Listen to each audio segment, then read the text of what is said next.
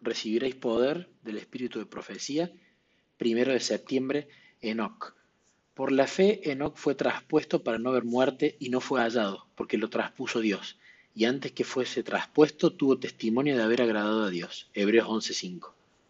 Enoc fue un maestro público de la verdad en su tiempo. Enseñó y vivió la verdad. El carácter del maestro que caminó con Dios estaba completamente en armonía con la grandeza y la santidad de su misión. Enoc fue un profeta que habló movido por el Espíritu Santo. Fue una luz en medio de las tinieblas morales, un hombre ejemplar, porque caminó con Dios y fue obediente a esa ley que Satanás se negó a obedecer, que Adán transgredió y por la que Abel por haberlo obedecido fue asesinado. Y ahora Dios demostraría al universo la falsedad de la acusación de Satanás de que el hombre no puede guardar su ley. Mostraría que aunque su criatura pecó, podía relacionarse de tal forma con su creador que tenía la posibilidad de tener la mente y el espíritu de Dios y ser un símbolo representativo de Cristo. Este hombre santo fue seleccionado por Dios para denunciar la maldad del mundo y para mostrar que es posible que los hombres guarden toda la ley de Dios. Enoch no solo meditaba y oraba y se vestía con la armadura de la vigilancia, sino que después de presentar sus súplicas a Dios se levantaba para instar a los demás hombres a hacer lo mismo. Para tener el favor de los incrédulos, no disfrazaba la verdad ni descuidaba su vida. Esta íntima relación con el cielo le daba valor para llevar a cabo las obras divinas.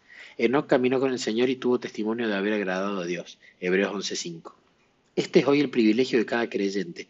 El hombre mora con Dios, el Dios habita con el hombre perdón, y Dios habita con el hombre. Yo en ellos y tú en mí. Juan 17, 23, dice Jesús. Caminar con Dios y tener el testimonio de que sus caminos le agradan es una experiencia que no está reservada solamente a Enoch. Elías, los patriarcas, los profetas, los apóstoles y los mártires. No es solo el privilegio, sino el deber de cada seguidor de Cristo tener a Jesús entronizado en el corazón. Entonces serán en verdad como árboles que llevan fruto. Ahora vamos a ir 10 minutos a charlar con nuestro papá del cielo o con Jesús, va a ser la charla libre. Como Enoch, siempre el foco tiene que estar en disfrutar de la charla, disfrutar de quién es la persona por la cual estamos charlando. Eh, usualmente lo vamos a buscar por motivos egoístas a Dios y Él quiere que le pidamos. Muchas veces lo buscamos porque tenemos un vacío espiritual, porque estamos tristes, porque tenemos un problema económico, porque tenemos un familiar enfermo. Nos guste o no, esos son motivos egoístas.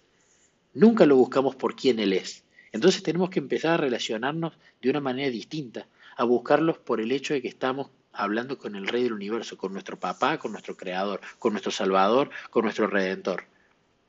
Vamos ahora a poner ese foco en disfrutar. Vamos a hacerlo. Diez minutos y volvemos.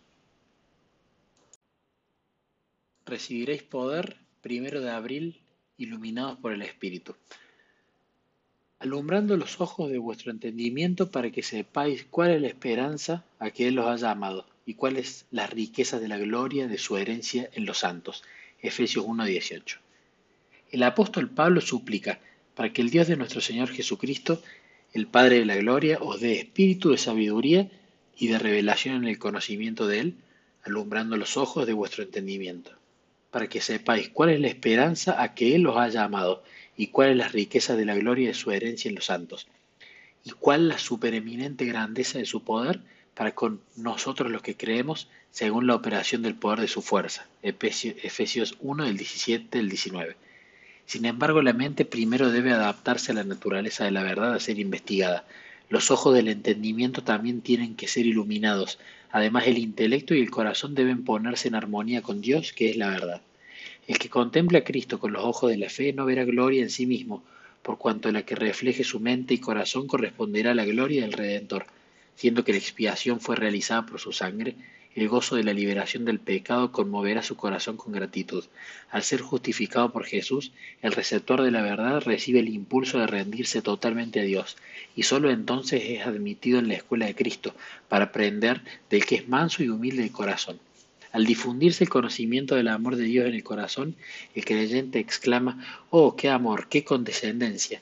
Apropiado de las ricas promesas de fe, llega a ser participante de la naturaleza divina. Al vaciarse el corazón del yo, las aguas de vida fluyen hacia el interior y entonces la gloria del Señor brilla en él.